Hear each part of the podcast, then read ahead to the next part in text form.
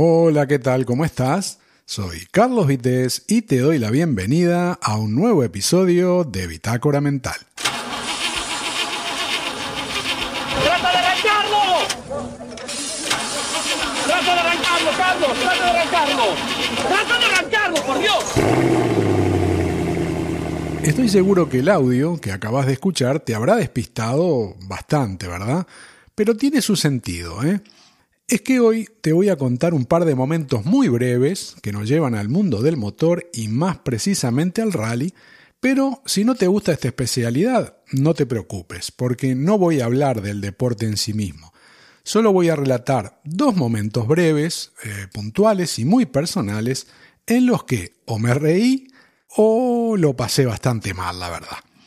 Y serán solo dos porque no quiero que este episodio eh, se haga muy largo, ya que no descarto contar algo más, pero en otro momento. Bien, voy a comenzar cronológicamente. Once años antes de que Carlos Sainz, haciendo caso eh, a Luis Moya, intentara infructuosamente arrancar aquel Toyota Corolla que con su motor absolutamente destrozado y a pocos metros de la meta los privó del Campeonato Mundial de Rally de 1999, creo recordar, estaba yo por los campos de la tierra que me vio nacer, eh, aquel hoy lejano 1988, estrenando un Forescore 1.6 GL, ¿no? Gasolina. Y tenía que ablandarlo haciéndole los primeros kilómetros en carretera, por lo que nada mejor que aprovechar la disputa de un rally del campeonato nacional para surcar los caminos polvorientos que al paso de los más veloces te dejaban un cóctel adictivo de tierra ¿eh? que se metía en tu cuerpo hasta lo más profundo de tu ser, mezclada eso sí con olor a gasolina, embrague y otros aromas propios de una máquina exigida que algunos locos disfrutábamos eh, con todos nuestros sentidos. ¿eh?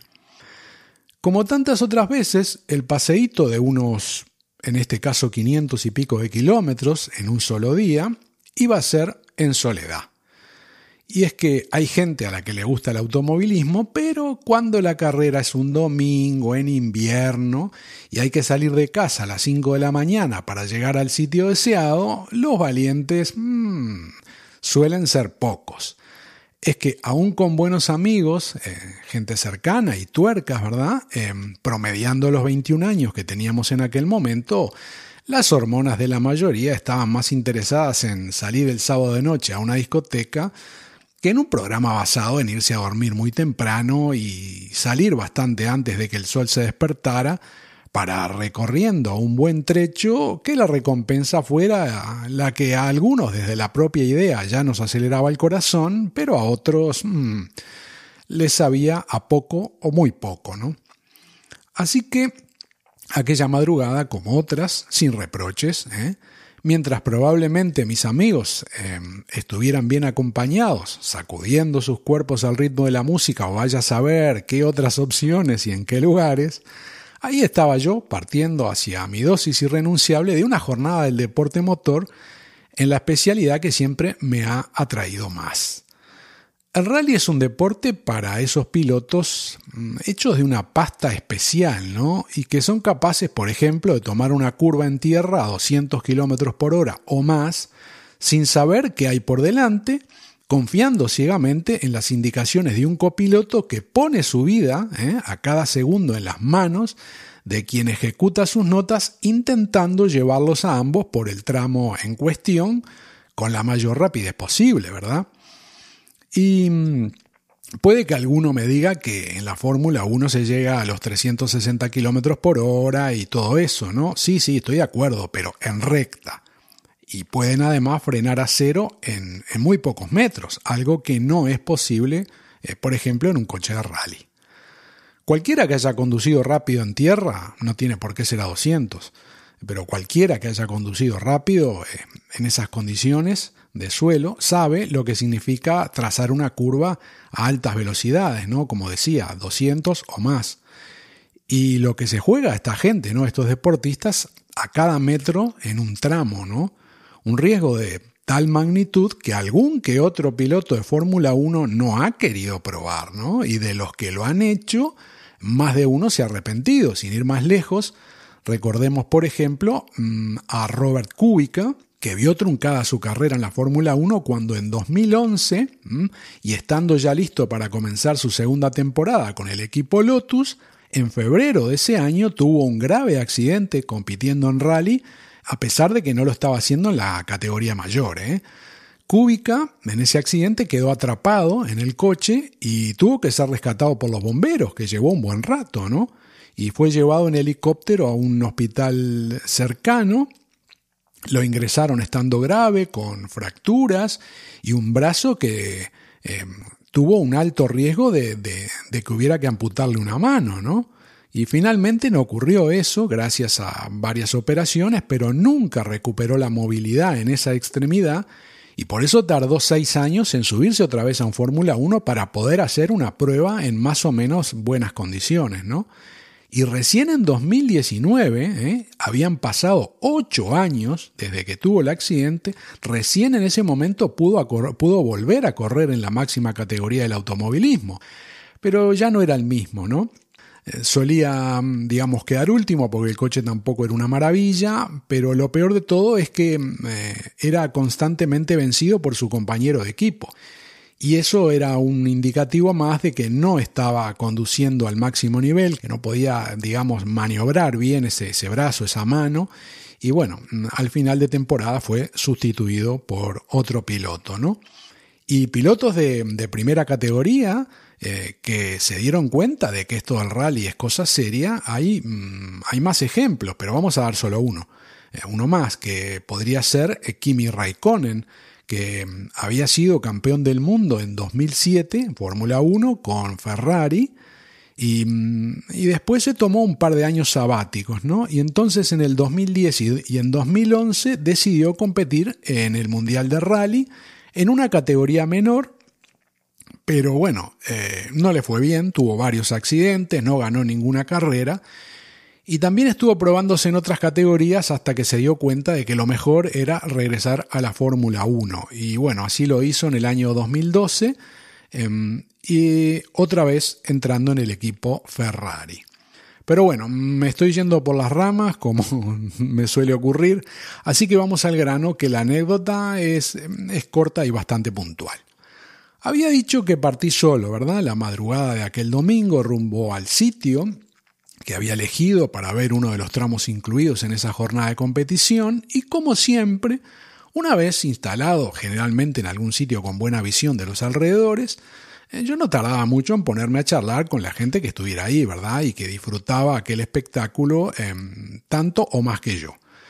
Y muchas veces en la elección del lugar coincidíamos los mismos, ¿no? Eh, un grupo de personas que más allá de dónde se llevara a cabo la carrera, ahí estábamos, ¿no? Todos teníamos conocimiento de esa ubicación especial, en ocasiones elevada, que te permitía con un golpe de vista ya desde lejos saber quién se acercaba y seguirlo hasta que se perdía en el horizonte.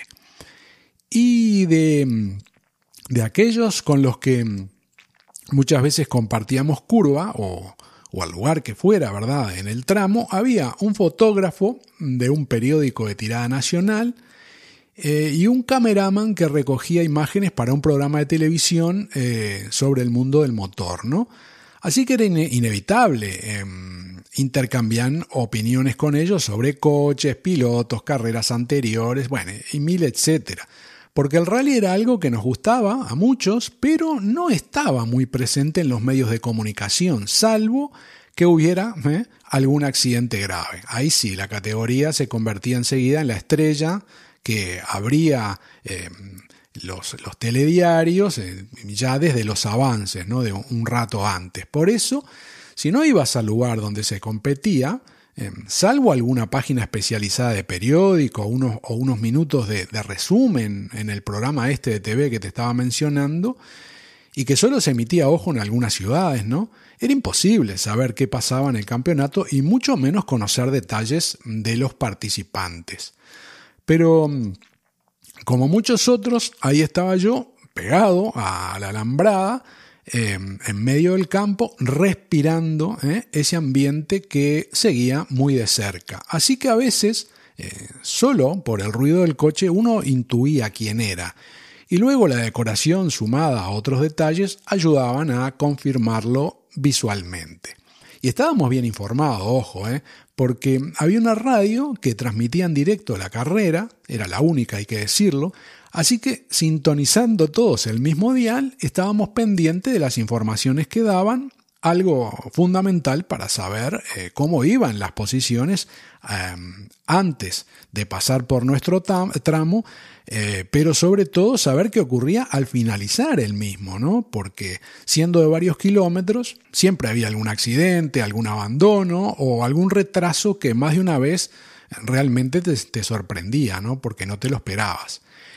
Y de todo esto hablábamos sin parar, desde que llegábamos al lugar y también durante la disputa de la carrera, porque entre coche y coche normalmente había unos dos minutos mm, de tranquilidad, digamos.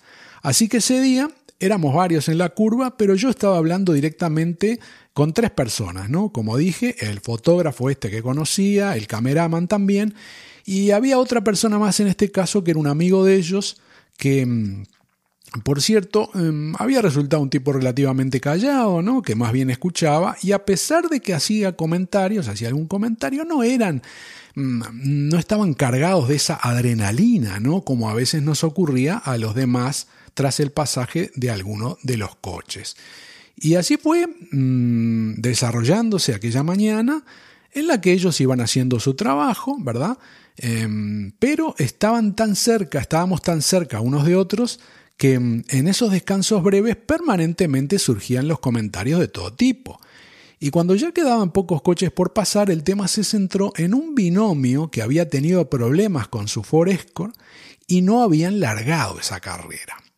Era un equipo modesto, por decirlo de algún modo, porque el coche ya tenía varios años, mecánicamente estaba muy castigado y superado también, y además seguramente piloto y copiloto dentro de lo profesional que se necesita hacer para competir, eh, evidentemente eh, quedaba claro que lo hacían con mucho esfuerzo y un espíritu amateur eh, por amor al arte, ¿verdad?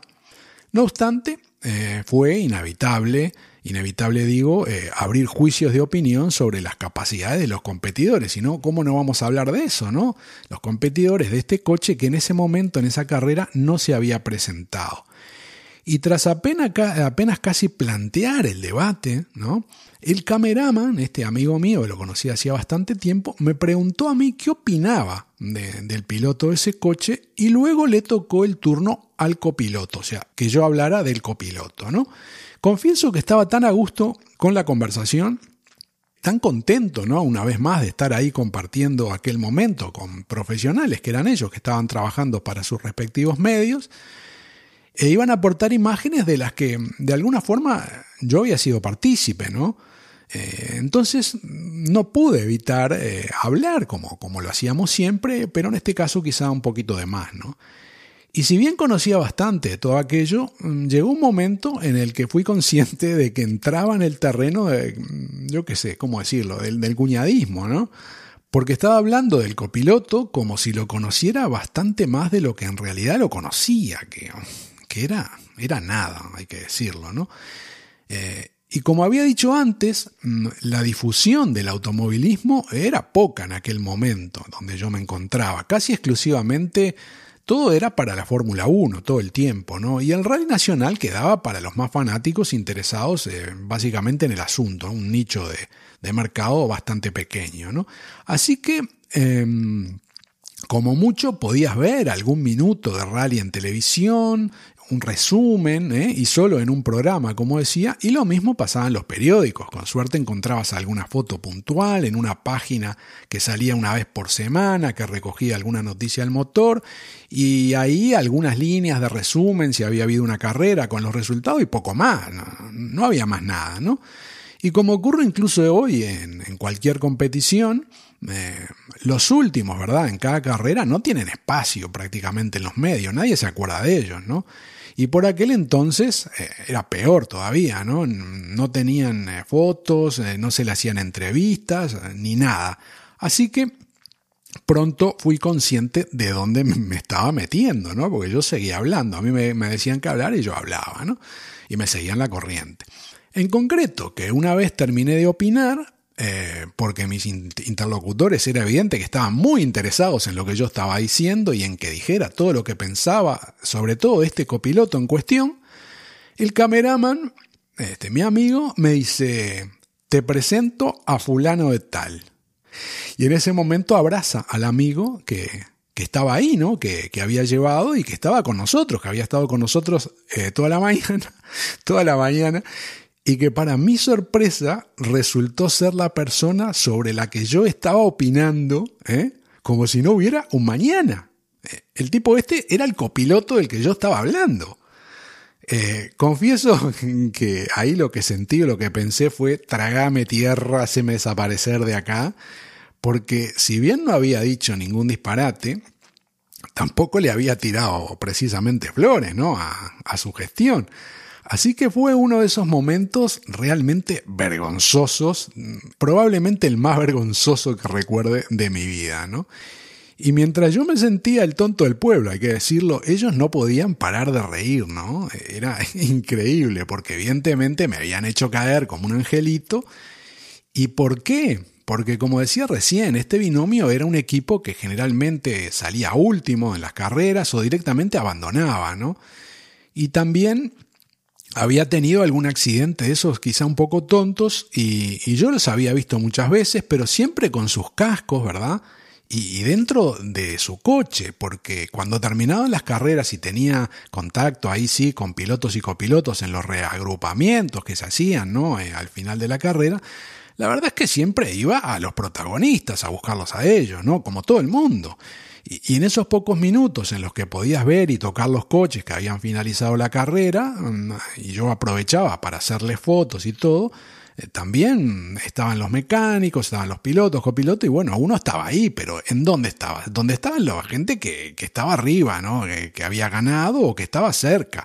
Pero el vehículo del que estoy hablando ahora, mm, normalmente o no estaba, porque ya había abandonado antes, o si estaba, que no, no daba para dedicarle tiempo, ir a mirar y todo. Si el coche era viejo, estaba hecho bolsa y bueno, como decía, esta gente mm, hacía un esfuerzo muy grande y merecía todo el reconocimiento del mundo, pero no eran protagonistas. Entonces uno, igual que, que la prensa o lo que fuera, nadie se interesaba en ellos, ¿no? Y bueno, entonces cual niño pequeño, creo que incluso hasta le pedí disculpas a esta persona, aunque reitero, eh, no dije ningún disparate, pero me, me expliqué ahí, ¿no? Lo, lo, que, lo que acabo de contar eh, en este audio, me excusé de alguna forma de, no haberlo reconocido y a la vez de opinar de, la forma que lo había hecho, ¿no? Respecto a su desempeño como navegante. Y prueba de que no, no había sido borde ¿no? en, mis conceptos fue que tras las risas ¿no? seguimos todos juntos disfrutando la carrera y volvimos a encontrarnos en otras oportunidades sin ningún tipo de problema. ¿no? Eso sí, nunca más volví a cometer ese error, me guardé las opiniones para mí mismo, eh, que era lo más prudente, ¿verdad? Para evitar momentos eh, de esos... Eh, que no quería que se volviera a repetir, con sorpresas o, en fin, cosas de estas indeseadas, porque además eh, siempre en cada carrera había algún competidor nuevo o, volvía uno viejo que uno no había visto hace mucho y ya ni se acordaba cómo era, en fin, había que estar atento, ¿no? Así que yo empecé a guardarme mis opiniones, trataba de hablar poco, no sea cosa que eh, tuviera alguna eh, de esos momentos indeseados. Y bueno, esto era lo que te quería contar sobre un día en el que, como dije, pasé muchísima vergüenza y por eso me sigo acordando después de 35 años, hace que ya que pasó eso, ¿no? Pero tengo otro, otro recuerdo, em, un momento diferente eh, que me dejó otra cara ¿eh? y ocurrió un, solo un año después. Y bueno, me gustaría contártelo rápido ahora mismo. Resulta que era eh, invierno y se repitió lo de salir solo y de madrugada para llegar a tiempo a la primer prueba clasificatoria de aquel domingo. Durante el viaje, también de unos cuantos kilómetros saliendo de noche, la cosa se puso fea en, en la carretera porque me encontré varios bancos de niebla. Pero por suerte había salido con tiempo, así que a velocidad prudente yo sabía que llegaba bien y no tenía por qué pisar el acelerador más de la cuenta, ¿no? Entonces rato después comenzó a hacerse de día y la hora en la que sale el sol suele ser la más fría, ¿no? Y un momento medio complicado en el que eh, se agravan los problemas de visibilidad si el clima está ahí haciendo de las suyas, ¿no? Y así era porque la niebla cada vez se ponía más y más espesa. Eh, llegó un momento en que las luces encendidas cuadraban con eso de que el remedio es peor que la enfermedad, ¿no? Y la cosa pintaba muy fea, tengo que decir, porque no se veía nada, no se veía nada, era espantoso, daba miedo, ¿eh? realmente daba miedo. Era 1989, eh, iba por una carretera peligrosa de doble sentido, muy conocida por ser peligrosa, un domingo, temprano, y seguramente por eso circulaban muy pocos coches, por suerte, ¿no? Pero llegó un momento en que fue imposible ver algo y tuve que detenerme por completo. Eh, solo tenía la radio para informarme un poco de cómo estaba la situación, porque no, no había móviles, no podía llamar a nadie a ver qué tal está por ahí, por allá, eso no lo podía hacer. Así que intenté sintonizar alguna emisora local de algún pueblo de ahí cerca a ver si me daban alguna pista, ¿no? Pero solo pude confirmar lo que tenía adelante mío, ¿no? Que, que no se veía nada. Esa era la situación era esa, ¿no? Y no tuve más remedio que esperar unos minutos con un riesgo mayúsculo, hay que decir, porque estaba apartado, yo estaba detenido y apartado todo lo que podía de la carretera, pero tocando aún el asfalto, ¿eh? ahí, para no perder pie por el desnivel que había sobre mi derecha.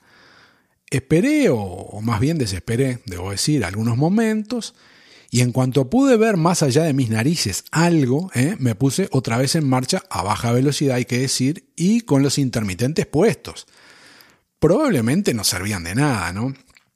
Y si alguien hubiera venido por detrás a gran velocidad, eh, bueno, no quiero ni saber, pero casi rezando ¿eh? para que quien compartiera aquella carretera conmigo tuviera una pizca al menos de prudencia necesaria para desplazarse con seguridad, por suerte no tuve ninguna sorpresa desagradable. Seguí moviéndome cada vez eh, un poquito más rápido y luego de un rato la visibilidad ya era bastante mejor, con lo que pude, bueno, aumentar un poco la velocidad y continuar la marcha, bueno, lo más parecido a lo que hubiera sido con normalidad, ¿no? Y no recuerdo cuánto tiempo después, pero llegué al punto que me había propuesto Em, que había elegido gracias a mapas e indicaciones varias ¿no? que, sacaba de un lado o del otro, como solía ocurrir por aquellos tiempos en los que no teníamos GPS, ¿no? así que había que moverse de otra manera. Era una mañana de esas en las que tengo que decir que el 99% de la gente no hubiera, eh, no hubiera salido de la cama, ¿eh? pero ahí estaba yo eh, metiendo mi coche en el medio del campo por una zona en la que entendía no corría riesgo de quedar atrapado en el barro, em, que si bien no era mucho el que había en ese momento, eh, tampoco necesitaba mucho eh, para quedarme ahí atascado, porque mi coche y mis neumáticos eran típicamente de, ciudad, ¿no? nada de todoterreno, ni, ni coche levantado, ni, ni, ni sub, ni nada, ¿no? aquello era un coche normalito, ¿no? Me aseguré entonces de ubicarme, como siempre, con toda la seguridad del mundo y fui de los primeros en llegar a ese lugar. Pero no sabría decir mm, cuánta gente había y cuántos se me adelantaron, ¿no? Porque todavía había niebla y en aquel lugar, en medio del campo, habían señalizado el recorrido de la prueba, pero era imposible verlo completo. Eh, solo podía divisar una parte y bueno, y, ahí había algún aventurero ¿eh? que a lo lejos ni se bajaba de su vehículo, ¿no? Y estaba claro el por qué, hacía un frío de esos que no se olvidan con facilidad, ¿no? Y recuerdo que mm, dejando el coche muy cerca eh, de donde pensaba quedarme parado para observar el pasaje de los competidores, había una tira plástica, ¿no? como esas que dicen policía, no sé qué, había una tira plástica señalizando todos los límites de acceso. Entonces me acerqué, la apreté con las manos y crujió como cuando se desprende un trozo de glaciar. Impresionante, ¿no? Y estaba todo congelado, el suelo estaba congelado, los pastos obviamente, y todo lo que había alrededor estaba soportando unas temperaturas bajo cero que te hacían preguntar, eh, ¿qué estás haciendo acá? ¿Por qué no te quedaste a dormir en casa? ¿no? Pero bueno, como dicen, hombre precavido eh, vale por dos.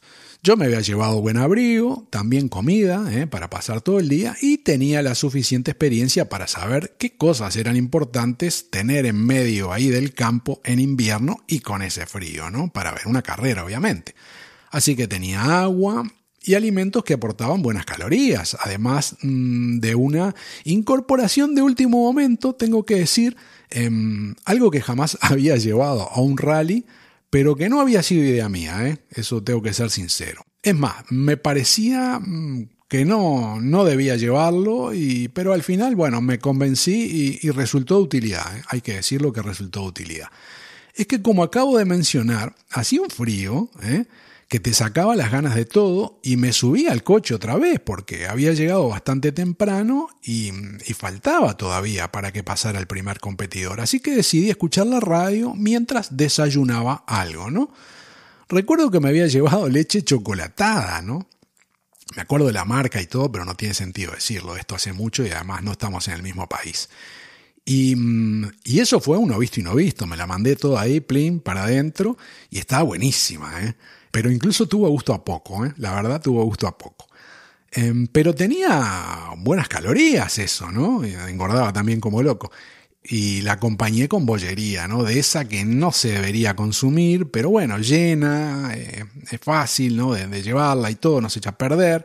Y además te da energía rápidamente, algo que a esa temprana hora me venía muy, pero muy bien, ¿no? Y así me entretuve un rato mientras observaba que se acercaba la hora del inicio de la competencia, pero aquello todavía estaba muy, muy tranquilo, ¿no? Medio desierto. Muy pocos valientes se habían dado cita eh, en esa mañana y no estaban tampoco mis colegas de la anécdota anterior que había comentado. Seguramente el grueso de gente habría ido a tramos que se corrían más tarde, y bien por ellos, ¿no? ya que la niebla, aunque menos, seguía ahí presente al ras del suelo, sobre todo, luchando eh, contra los rayos del sol que se iban abriendo camino ahí muy poco a poco mientras calentaban todas esas pasturas, ¿no? Y ya habían pasado unos minutos de mi copioso desayuno, tengo que decirlo, y decidí bajar del coche para, muy cerca de él, tomar ya posición para ver el comienzo de la prueba. Y muy poco después, parado ahí, solo, eh, en el medio del campo, sin nadie cerca, me di cuenta de que aún estando bien abrigado como lo estaba, mm, lo iba a pasar mal. La temperatura era inusualmente baja y a pesar de que había ido a mil rallies ¿eh? en todas las estaciones del año, no recordaba sinceramente algo igual, porque ya me había mojado y mucho, ¿eh? había pasado frío y también unos calores horrorosos, eh, parado o caminando como si estuviera atravesando el desierto, ¿no?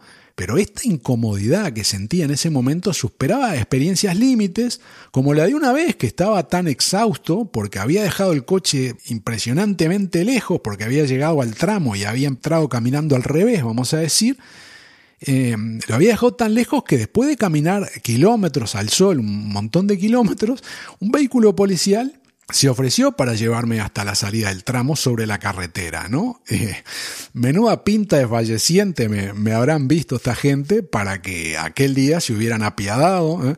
de este otrora caminante solitario y, y hubieran decidido llevarme, ¿no? Por cierto, madre mía con el que conducía la furgoneta esa policial. Había terminado el tramo, ¿no? Y en ella, en la furgoneta adentro, iban los efectivos que habían estado ordenando esa parte del recorrido, ¿no? Pero el que estaba al volante era, yo digo, de, de, esos que se sacan el carnet de piloto después que ven una carrera. Y el tipo nos llevaba como si estuviera conduciendo un grupo B de, de los 80, de mil caballos, cuando en realidad aquel vehículo estaba eh, con la edad de jubilación caducada hace rato, ¿no?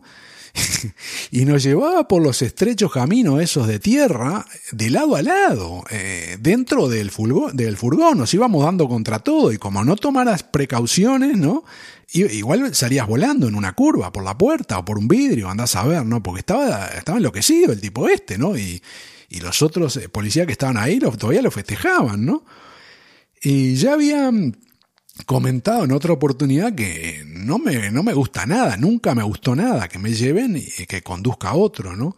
Y esta fue una de esas ocasiones en que debo decir que en pocos minutos adelgacé más que cuando hacía dieta estricta durante meses.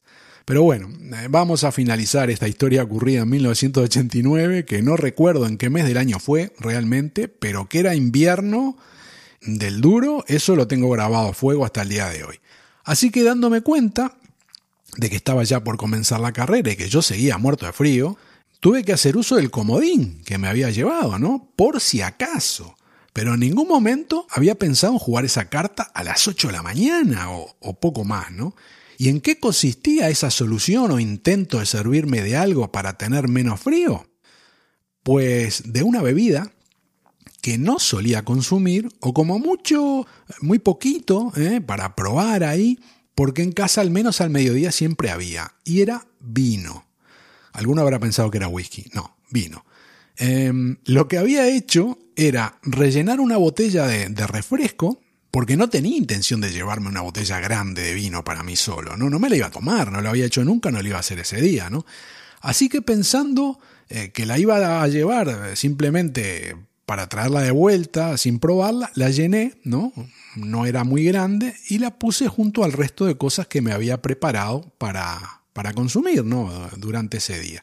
Y menos mal, porque a pesar de que la idea no me seducía en lo más mínimo, eh, dije, en cuanto comiencen a pasar los coches y sigo teniendo frío y me meto en el coche mío, se me van a empañar todos los cristales, porque además de a ratos todavía había un poquito de lluvia y tenías que tenerlos levantados, los cristales, ¿no? Y la verdad no estaba dispuesto a haber hecho todo ese esfuerzo, levantarme temprano y todos esos kilómetros con la niebla, con todo el riesgo que había corrido, para quedarme dentro del coche y no ver nada. No dije, esto no, así no. Y dije, bueno, vamos arriba, a por el vino. Y entre que no tenía ni tengo cultura alcohólica, sumando que acababa de tomar leche chocolatada, ¿no? Y la hora que era, mm, aquella ingesta mm, no me apetecía nada, pero nada, ¿no? Pero no había otra opción, porque había llevado más comida, sí, eh, para el mediodía y para la tarde, pero en ese momento no, no tenía hambre, lo único que tenía era frío. Así que abrí otra vez el coche y eché mano de esa pequeña botella de mm, refresco que tenía vino adentro que tenía ahí guardada pensando que no le iba a usar. Aquello para mí era una, una experiencia nueva, tengo que decir, ¿no? Por lo que decidí solo beber un poco, ¿eh? Y de atraguitos, ¿no? Así, de atraguitos. Y como si fuera una ceremonia de iniciación, ahí estaba yo parado al lado del coche y una y al del coche y la, y la alambrada, ¿no? Que separaba la carretera de ese campo privado sobre el que se iba a llevar a cabo la prueba deportiva y sin estar convencido le di un primer sorbo ahí muy breve, ¿no? Y en ese momento, entre la niebla, ¿eh? por el lado interno de la alambrada, por ese campo y en paralelo a la alambrada, vi que se acercaba un gaucho, un gaucho a caballo, ¿no? Probablemente sería dueño de aquellas tierras o quizá algún encargado ¿eh? del dueño, que estaba haciendo acto de presencia por ahí, controlando a ver qué estaban haciendo o cómo estaba la cosa simplemente, ¿no? Y para quien no lo sepa, un gaucho digamos que podría asemejarse a lo que conocemos como los cowboys, ¿no? De las películas americanas. Son personas que trabajan en el campo, a caballo, con el ganado y bueno, tienen todas una, unas culturas y tradiciones particulares. Pero cada uno tiene sus cosas, ¿no? Cada uno tiene sus características, porque el gaucho, por ejemplo, es más de cuchillo y no de arma de fuego como los cowboys. Además, su vestimenta mm, eh, es algo diferente, pero no vamos a entrar en, esto, en, en, hablar de esto, porque si no la cosa se va a extender y nos vamos a ir muy por las ramas, ¿no? Vamos a ir redondeando. Confieso que me cayó súper simpático encontrarme a aquel personaje porque para un urbanita como yo de toda la vida era algo excepcional, no, no tenía muchas ocasiones. Eh, y sabiendo que eran, y espero que sigan siendo hoy, ¿no? Gente mm, de esa respetuosa y acostumbrada a saludar, seguí dándole ahí pequeños besitos a, mi botella de refresco tuneada, mientras aquel hombre continuaba con su caballo acercándose hasta que llegó directamente a estar em, frente mío, ¿no?